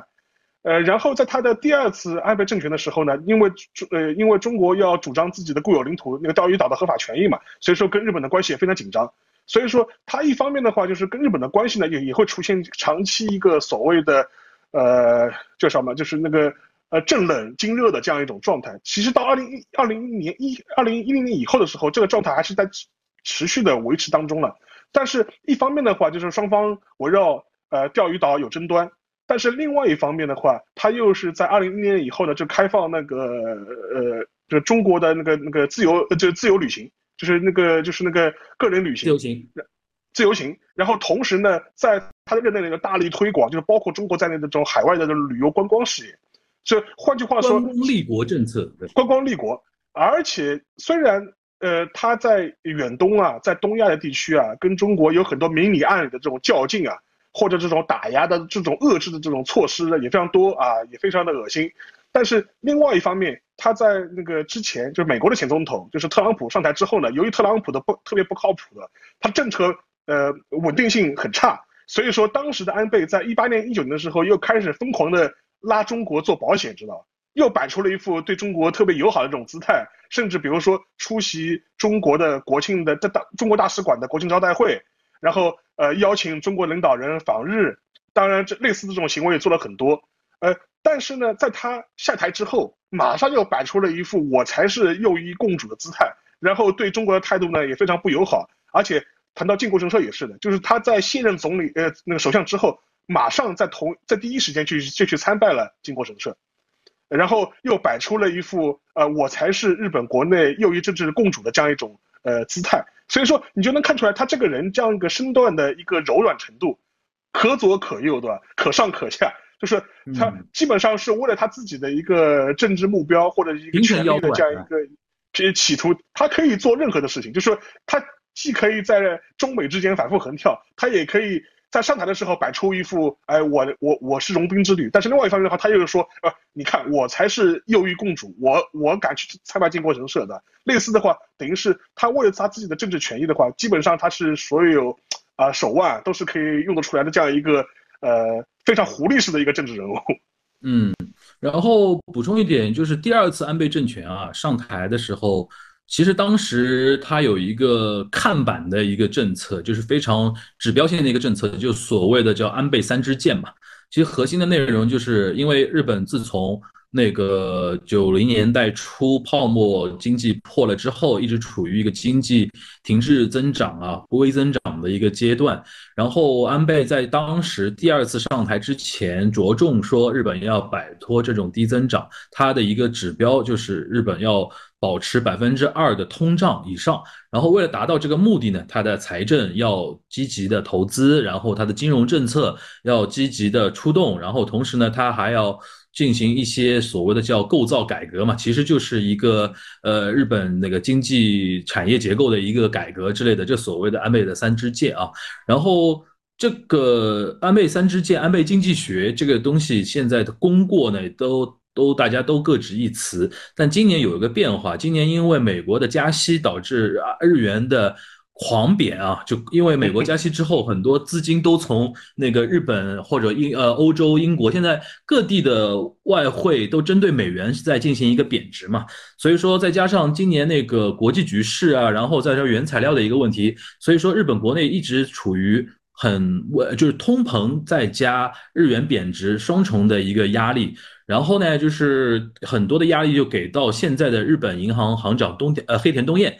呃，希望他能够暂缓，呃，就是所谓的叫叫那个 Q E 日本的 Q E 啊，能够停止印钱，就是也跟随美国加息，不然那个那个日元贬值的压力过大。但那个黑田东彦呢，就是觉得说，呃，日本的问题跟美国的问题不太一样，日本还是要坚持 Q E，然后因为日本现在问题是不是怕？通胀那个大家那个收入不行，而是怕一旦不持续发钱的话，陷入到通缩，很多经济活动又要停滞了。所以说他坚持，然后但是呢，这个东西呢，在社会上的观感不太好的一点就是，老百姓可能觉得说通胀对他的钱包的压力比较大嘛。所以说黑田东彦，呃，他是承受了很大的压力。为什么要这边聊黑田东彦呢？黑田东彦就是当时第二次安倍政权的时候，安倍力挺的一个人物，把他从那个亚洲开发银行。拉回日本，让他担任日本央行行长，然后一直力挺到就是到现在啊。所以说今年，但是因为的确他现在是前首相，就安倍是前首相，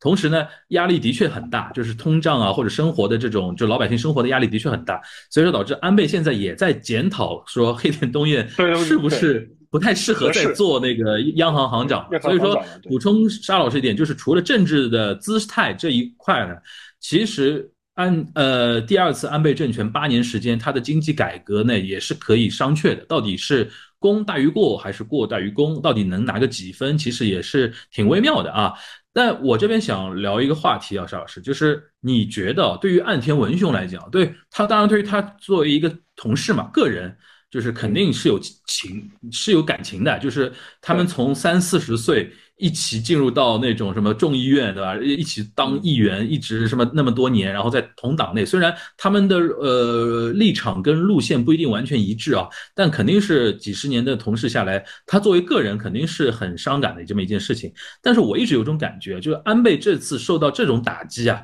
就不管他最后有没有挺过去，这个打击是对他是很大的。其实让岸田头上的一片阴云埋到他头上非常厚的这层阴云，有一点点。散过去，因为岸田说老实话，上台到现在有一点生活在安倍等一众自民党大佬的一个阴阴影之下的，对吧？你觉得是不是？你同意我的这个看法？就是安倍这一次受打击，多少对于岸田未来的施政是可以稍微放开点手脚。呃，我们可以这样想，就这个事情，就说是客观上面是为安田的长期政权，或者是他在自民党的地位里面是加分的，就是客观上面啊，客观上面，无论他主观上想法是怎么样，因为其实在去年的众议院的，呃，去年的自民党的总裁选举当中呢，就是你可以发现这特别明显嘛，在那次过程当中，我我插一句啊，我插一句啊，我看到一个消息啊，不。但是只是我看到的消息，山口敬之啊，是日本非常著名的一个记者，然后也是给安倍写过自传的。对，他在自己的 Facebook 上面写了，说安倍晋三已经去世了。山口敬之啊，山口敬之的 Facebook 是这么写的，但是还没有得到官方媒体的一个确认啊。我只是跟大家补充一个我现在看到的最新的一个小的一个资讯。呃，沙老师请继续。就山口敬之就是帮他写过首相这个这个个人传记的那个记者，对对对，然后他们关系很密切，而且当时他也是曾经是那个伊藤诗织的那个 Me Too 事件的那个主角，对对对对对对，事主，就大家可以回忆一下，因为当时这个事情的话，就是因为他就是因为。跟那个安倍的关系特别近嘛，所以当时就怀疑说他当时被警视被警察放过，背后可能是有那个政府高官的这样一种压力和背景。这个人就是山口敬之啊，他他当时也是，呃，长期是做安倍的那个贴身记者。当然，无论是他这个消息最后有没有被确认啊，如果被确认的话，就是无论是不是安倍呃死亡去世，呃，对岸田政权来说，他的确是有一个有一个再出发的这样一种感觉。因为这样的话，等于是他，我们也没前面也讲过嘛，自民党内部的管制，基本上现在目前的权力结构就是他两双王嘛，岸田跟那个安倍这样一种状态，安安而且安倍又像是在幕后操控党内的很多要事的这样一个角色，所以说如果是这样一个结果的话，等可能对于自民党内的一个政治结构，呃，会有大的一个变化，而且从在从去年的众议院呃众议院前的那个总裁选举当中，我们也能够发现。就当时安倍虽然退居幕后了，但是他为了牵制岸田文雄，也派出了自己的，呃，就是嫡系了，就是高市早苗，现在的政调会的会长，就是把他捧得很高，用他去牵制一下岸田文雄，同时呢打压一下河野太郎，这个这样一个政治的一个企图和政治的这个手腕是非常非常的明显的。为当时，呃，我们都印象都很深，就安倍。他为了要给高市早苗就是拜票或拉票，是打一个个打电话亲自去，呃，就说是给予压力也好，或者是亲自的去去拜托也好。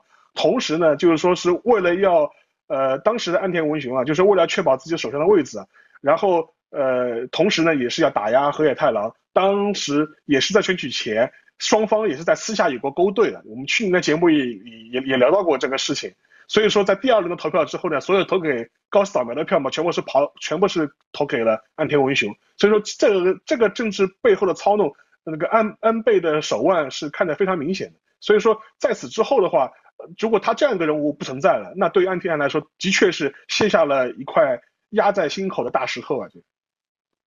对，所以说，这就是人生在世。也说不清楚，有的时候你的你的悲剧就可能开启了一个别人的一个新的一个路程啊，所以说这个也是比较唏嘘的。然后呢，我想说借着这个机会啊，因为再跟大家提醒一下，刚才我们说的山口敬之是一个跟安倍关系非常密切的日本资深的政治记者，他甚至给安倍写过那个那个自传。啊，传记啊，那个名字就叫宰相啊，就是那个呃，是那个首相，首相，首相。然后那个 总理，总理就叫总理，他就是总理，总理，总理。我名名字忘了，我我我脑子想的那个那个田中角荣那本书了。然后那个可以说是关系非常密切。然后现在我们得到的看到的最新情况是，山口敬之在他的呃社交网络账号上面宣宣称，呃，那个安倍已经去世了，但是我们还是要等。那个权威消息发布啊，因为我一直记得 newsroom 里边有有一句台词，能说一个人死亡的只能是医生而不是媒体，对吧？我们还秉持着这个，我们只是引述这么一个一个说法，但是我们不不不不认不认识啊。呃，然后呢，就是我想说，呃，我们正好可以借这个机会啊，因为牵涉到人人命嘛，对吧？然后我们可以牵呃跟大家呼吁一下。因为呢，的确现在全世界的媒体都在关注这个事情，然后全世界媒体都在互相关注对方怎么来报道这个事情。所以说，呃，包括我们直播间也好，包括可能微博啊，包括抖音啊，包括任何社交媒体平台也好，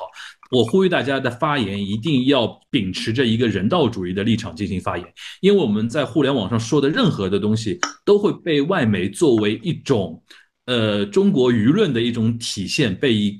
甚至会被恶意的引用，好吧？如呃，因而且我们现在刚才我已经说过了，赵立坚代表我们中国外交部、中国官方已经表态了，我们是期待说安倍能够恢复健康、脱离险境的嘛，这是我们要还是要紧跟国家的一个表态啊。所以说我们在社交媒体上。那个表态的时候，还是要不要秉着不要添乱啊，不要看笑话的一个心态来做一些评论，好吧？这是我想呼吁大家的一点啊。然后我们再继续说一说，就是你觉得，呃，邵老师，你觉得这一次如果安倍出事情了，因为我们可以稍微跳脱日本这个环境来讲啊，因为接连西方国家首脑出事情，就是昨天刚刚经历英国的那个 政政政变，对吧？宫廷政变。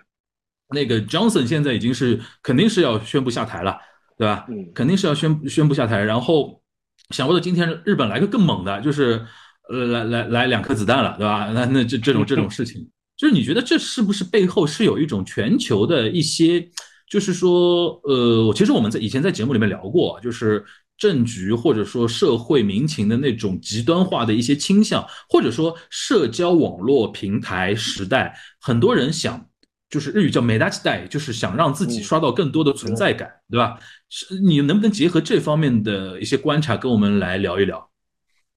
我觉得就跟我们就是 其其实今天这期节目提到的，就是也是一个政治极化的产物嘛。因为我如果我们观察一下，呃，欧美国家、西方国家，包括日本啊，日本也算西方国家嘛，就是它的一些政治发展、社会的一些民情，你会发现极端化已经成了一个 不可逆的一个趋势。像刚刚结束的法国大选也是这样子的，就是说是传统的共和党，这个这个党，这个原来是戴高乐的党啊，这个这个这个党都已经不存在了，就是已经选的一塌糊涂了，就是所以说他的票仓和他基本的那个选民的这个基本盘都已经被呃极左和极右瓜分的干干净净净了，所以说从中你也能看出来这是一个趋势。其实日本也是这样子的，如果日本的话，日本国内的话，就是说这些年。呃，世界范围的就那世界范围内的，通过社交媒体的这种政治极化的这种发展，不可能不对日本产生影响。所以说，我就从这个角度来说，可能也是验证了我们之前的一些判断吧。就是说，整个一个日呃国，整个一个相关的呃环境之下，呃，整个世界范围内，呃，传统的那种中道的、中庸的这种政治人物，或者这种这种执政方式，或者这种选举方式。某种程度来说，呃，可能会逐渐的远去，然后就会变成互相啊，互相攻击，对吧？互相呃发表极端言论，然后支持者本支持者也越来越极端的这种情况也会出现了很多。所以说，我觉得呃这样一个政治发展方向呢，我觉得当然从我个人角度来说肯定是不乐见的，但是我从呃历史趋势上来说，我觉得可能也是大势如此。那怎么办呢？就是属于这这样一个这样一个趋势，可能就是会就会是这样子。所以说，我觉得从这个角度来跳出日本来看的话，我觉得这个事情本身的话，呃，它的一些长远的影响性，事后有可能会被作为一个比较指标性的一个标志性事件啊，被历史这样记载下来。嗯，然后我想最后我们花点时间聊一聊我们就是今天才刚刚上线那一期东亚观察局的一个 key words，就是愤怒中年男啊，就我是没想到，就是就是验证的那么快，就是这个中年。中年愤怒男就开都开枪了，因为我们那天今天在上线的，我们给小做个小广告啊。如果透过直播间第一次知道我们东亚观察局的话，我们东亚观察局是一档播客节目啊。你在那个呃小宇宙 APP、喜马拉雅 APP，然后网易云音乐。然后那个苹果的播客 APP 等一些平台上面都能搜到我们东亚观察局，然后收听我们的节目。我们是一档观察中日韩社会呃舆论，然后文化政治的一些现象的一档一档节目。然后是由我们两个，然后再加上那个另一位观观察韩国就韩国这一块特别熟的全小新啊，我们三个人主播的一一档节目。然后我们每是每周五上线。今天不周五嘛？今天七点刚上线那一期节目，然后我们我们里边聊到邵，我跟邵老师聊到一个什么话题呢？就是日本现在有所谓的叫“愤怒中年男”这么一个现象，体现在这一次的一个参议院选举里边，一个典型人物叫东鲁义和。哎，我我插一句啊，我也是看到了一个消息，跟大家通报一下，就是说是，就另外一位安倍的好好好友啊，就是说那个好朋友都来讲话了，就是右翼作家那个百田尚树啊。他也发了个推特，意思说也是说他已经去世了。啊，那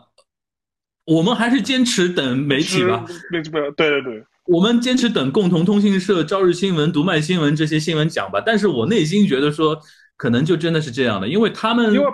他们跟他的跟安倍的关系非常密切，几乎就是可以说，现在可能在安倍病床前的一些他身边的人，随时都在跟这些外面的这些安倍的亲友在保持着一个。高度的一个联络的一个状态，所以说，我觉得可能局势是这个局势，但是我们基于一个新闻的严谨性，还是跟大家强调一下，现在我们是得到了呃一个说法，都是基于两个跟安倍关系非常密切的媒体人的一个说法啊。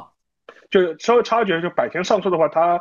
呃也是一个非常有名的日日本的一个右翼作家，然后写了一大堆，就是说是为军国主义就是。呃，摇旗呐喊的书了，翻案的书，历史修正主义的书。然后他自己私人关系跟安倍非常好，以至于安倍他在呃自己的社交平台也为他打打过书，所以说两个人的关系是非常非常好的。但是这个人呢，也是个非常右翼、非常反华的这样的一个角色。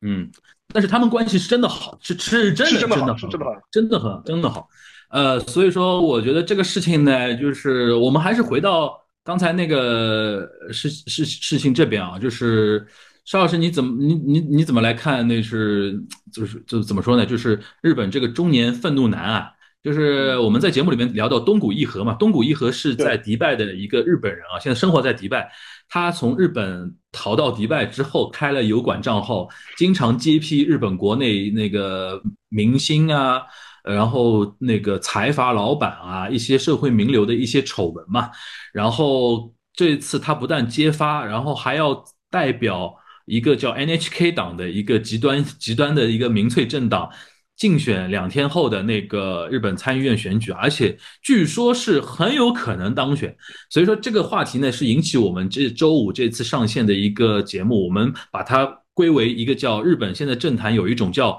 呃中年愤怒男现象。为什么呢？这批就是可能对日本社会稍作了解的一些听友啊或者观众啊，大家可能会知道。日本男人在到了中年之后啊，有一点就是被边缘化，不受待见，不受待见，对，不受待见。在家庭里嘛，老婆嫌他碍事儿，小孩嫌他年纪大顽固，然后身身体越来越越臭的，中年臭，家龄臭，对吧？然后自己在职场呢，一是上不升不上去了，第二个呢，下面一群年轻人追赶。然后呢，可能他的顶头上司又嫌你这个年纪一一是又大了，第二个那个生产效率对吧？然后那个那个怎么说，用工成本又挺高，干嘛呢？就有点像我们中国现在，比如说大厂那种三十五岁现象，对吧？就是在日本可能四四十岁左右、四十五十左右的一些男性啊，可能在这日本这个社会觉得郁郁不得志，因为他们年轻的时候。经历过那个所谓的叫泡沫期嘛，就人生就是无比光彩的。现在现在您人开始进入到那个暮年了，就是往暮年开始方向走了。突然觉得说，哎，怎么老子现在那么不受待见，谁也不听我的，对吧？所以说有一批人支持像那个东谷义和这样的一些爆料的一些文化什么的，因为他们观察到背后这批人就是他们需要这种。发泄口，然后然后来发泄自己对于社会的某种不满嘛。然后我们话音未落，上午刚把这个节目上线，一个对于社会非常不满，对于安倍晋三这种政治家非常不满的这么一个四十一岁的男人，就拿起了枪。我觉得我们这个节目像某种预言一样的，就在讲这件事情。就是我今天上午这个这个这个情绪就非常复杂。沙沙老师，你你你是怎么怎么怎么怎么感受的？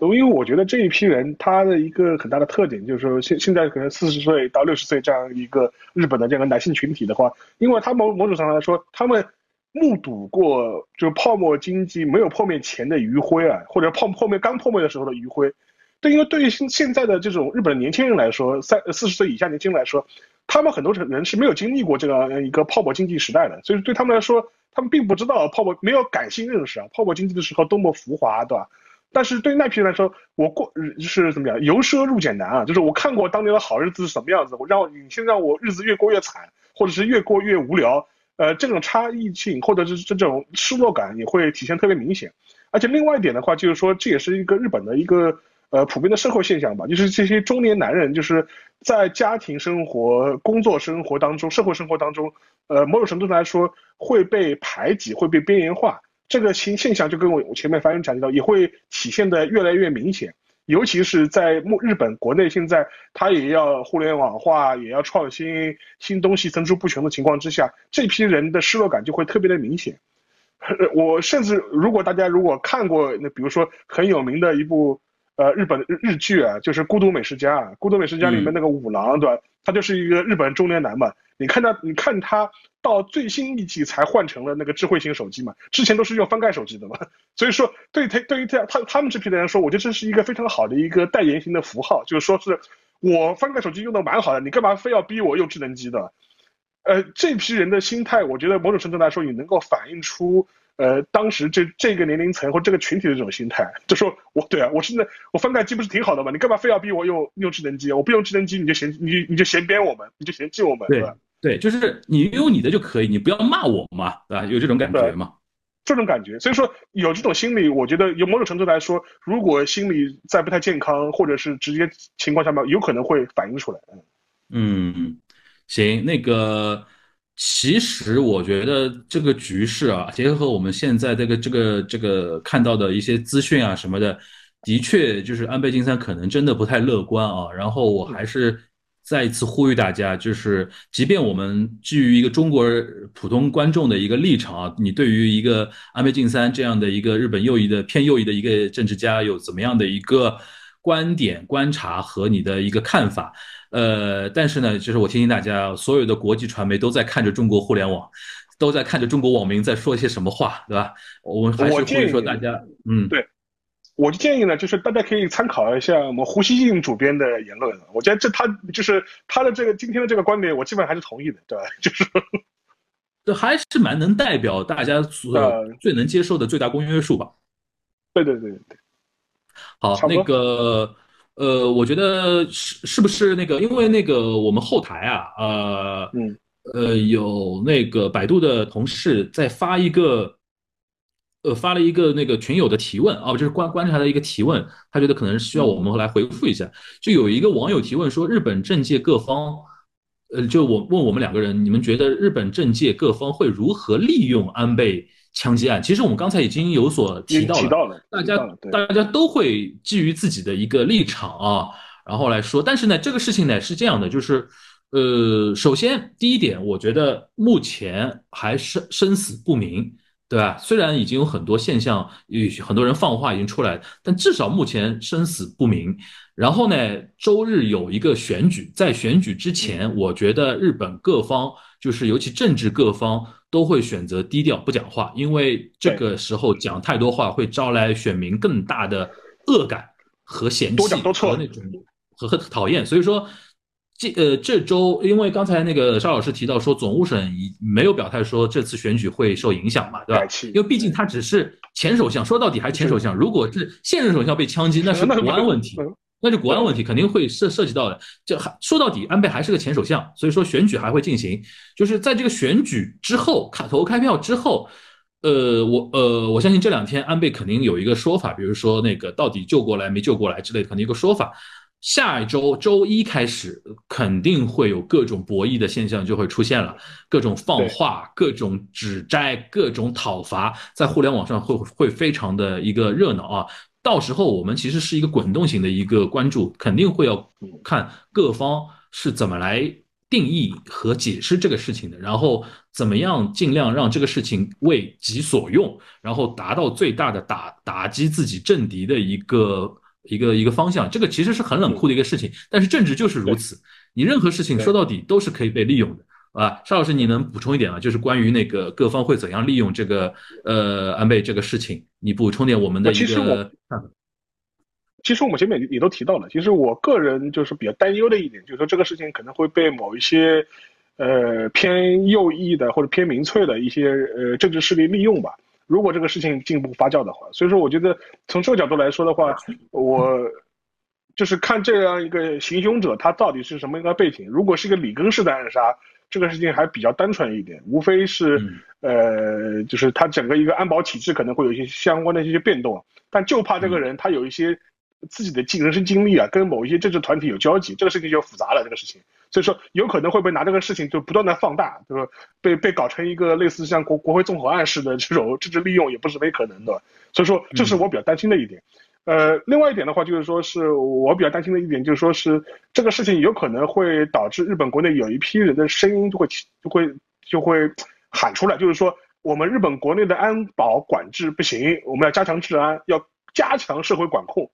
然后就是你们这什么个人信息啊，这这种社会监督啊、社会监视啊，这种网络要要重新建立起来，呃，这也是可这也是有一个可能性的方向了。所以说，但这个呢，如果弄得不好，有有可能就会变成一个呃，比如说加强管制，或者是社会管控越来越严，然后越来越严峻，呃，变成了一个更加右翼的这种倾向，也也是有可能的。所以说，我觉得这这是两个方向吧，一个是政治利用，还有一个是有些，一个是政党之间的互相攻寒。还有一种情况就是，他一些为了自己的一些政治目的，社会管制上面可能会出现新新的一些法案，有有可能会酝酿出台。就比如说，其实安倍时期就已经炒过一次了，就是所谓的共谋法，当时已经炒，已经已经炒过一次了。那说不定以后可能出个更类似的什么共谋法加加强版，也不是不可能的。嗯，好，那个我呼吁大家啊，就是一方面就是大家要理性来讨论的同时呢，还是要持续关注，因为可肉眼可见的。日本政坛开始要热闹了，就是我们二零二零年五月，我再做个小广告。二零二零年五月，我们东亚观察局播客第一期上线，做到了现在。我们经常说的一点就是，跟韩国的选举相比的话，日本选举真的波澜不惊，而且日本社会真的好像没有什么热点。就突然给我们一一步到位来了一个这么样的一个热点，我们也是没想到啊。然后呢，就是非常感谢大家今天能够参与到我们这个东亚观察局进驻到我们百度 APP，然后百家号的首场这个视频的连线。呃，我刚才问了一下我们后台，好像据说我们已经要接近二十万的一个浏浏浏览的一个观看量了啊，所以说也非常感谢。相信有很多人是没听过我们之前的节目，通过那个这一次的那个视频，如果你对我们节目有点兴趣，如果想持续关注我们那个呃日本接下去的一个变化的话，欢迎大家到各个平台去呃关注一下我们东亚观察局的播客啊，比如说你去小宇宙 APP、喜马拉雅 APP、网易云音乐、苹果播客 APP 等主流。的一些播客平台、音频节目平台去搜我们节目，然后去订阅。我们后面会每周五都会上线新的节目，去持续关注呃日本和包括韩国的一些情况啊。然后今天也非常感谢那个百度 APP 的同事们，然后一些小伙伴们给我们的一些支持，非常紧急被挖起来做的一一一一场那个连线啊。然后因为我们那个沙老师。我我们都是媒体人出身嘛，我是媒体人出身，沙老师学者出身，然后我们其实平时有关在关注日本这些事情，然后呢，就是平时也一直在做输出，呃，但是从我们个人角度来说，这种样的悲剧啊，还是不想不想看到的这样的悲剧，用那如此那种极端的那种暴力的情势来来消灭一个具体的人，我们觉得是这是无论你到哪个世界的角落，都应该去谴责这么一件事情的。但是呢，就是身为媒体人和学者呢，就是我们又到了一个日本社会的一个观察，那个观察日本社会的一个窗口期了。后面一段时间，日本社会会怎样演变？大家这个舆论会走向哪哪里去？我们会持续的关注，也希望大家能够关注我们那个东亚观察局播客，同时也会关也要关注我们在百度 APP 上的这么一个账号。呃，大家可以订阅。未来我们如果有合适的机会的话，还会通过这种视频连线，同时再加播客上线的一个形式，跟大家做一个呃一个新闻新闻内容的一个分享吧。好，那最后那个邵老师，要不你再。总结打下招呼，我们就就下播了。行啊，反正就是这个事情本身的话，我觉得还是我还是比较主张前面提的，就是我们就是就是我今天看到那个胡锡进主编的他那个言论嘛，我觉得基本上我也是同意的。就对这个事件本身，我觉得因为暴力事件本身，我们还是要予以谴责。但至于安倍本人他的一些政治观点，他的一些对华的一些态度，当然是是值得批判的话。然后所以说，我觉得这个两者分分开的。只有他活着的时候，我们批判他才有价值嘛。他他他人都死了，我们再批判他也没对象了嘛。所以说，我觉得是，就是就是我，所以说我觉得还是基基基于这样一个立场，就是一是一，二是二，就是我我们也是基于一个我们作为中国人的这样一个客观的一个一个立场来来面对这个事情就可以了。该骂的骂的，就是说是该谴责的谴责，就是这样。对，好，呃，然后最新的消息补充两句啊，那个安倍昭惠已经到达了奈良那个医院了，然后。日本的警方已经开始对于山下彻也，就是那个嫌疑犯的一个家里的一个搜索，后面会有后续的一些进展会出现，大家可以及时的关注啊。然后我们今天的那个直播连线就到这边了，然后非常感谢 沙老师啊，火线回到自己家中，然后我们来连线啊，然后也非常感谢那个百度 APP 后台的小伙伴们、运营和技术的小伙伴们，促成了这么一场连线啊。那我们下一次再见吧，大家拜拜，拜。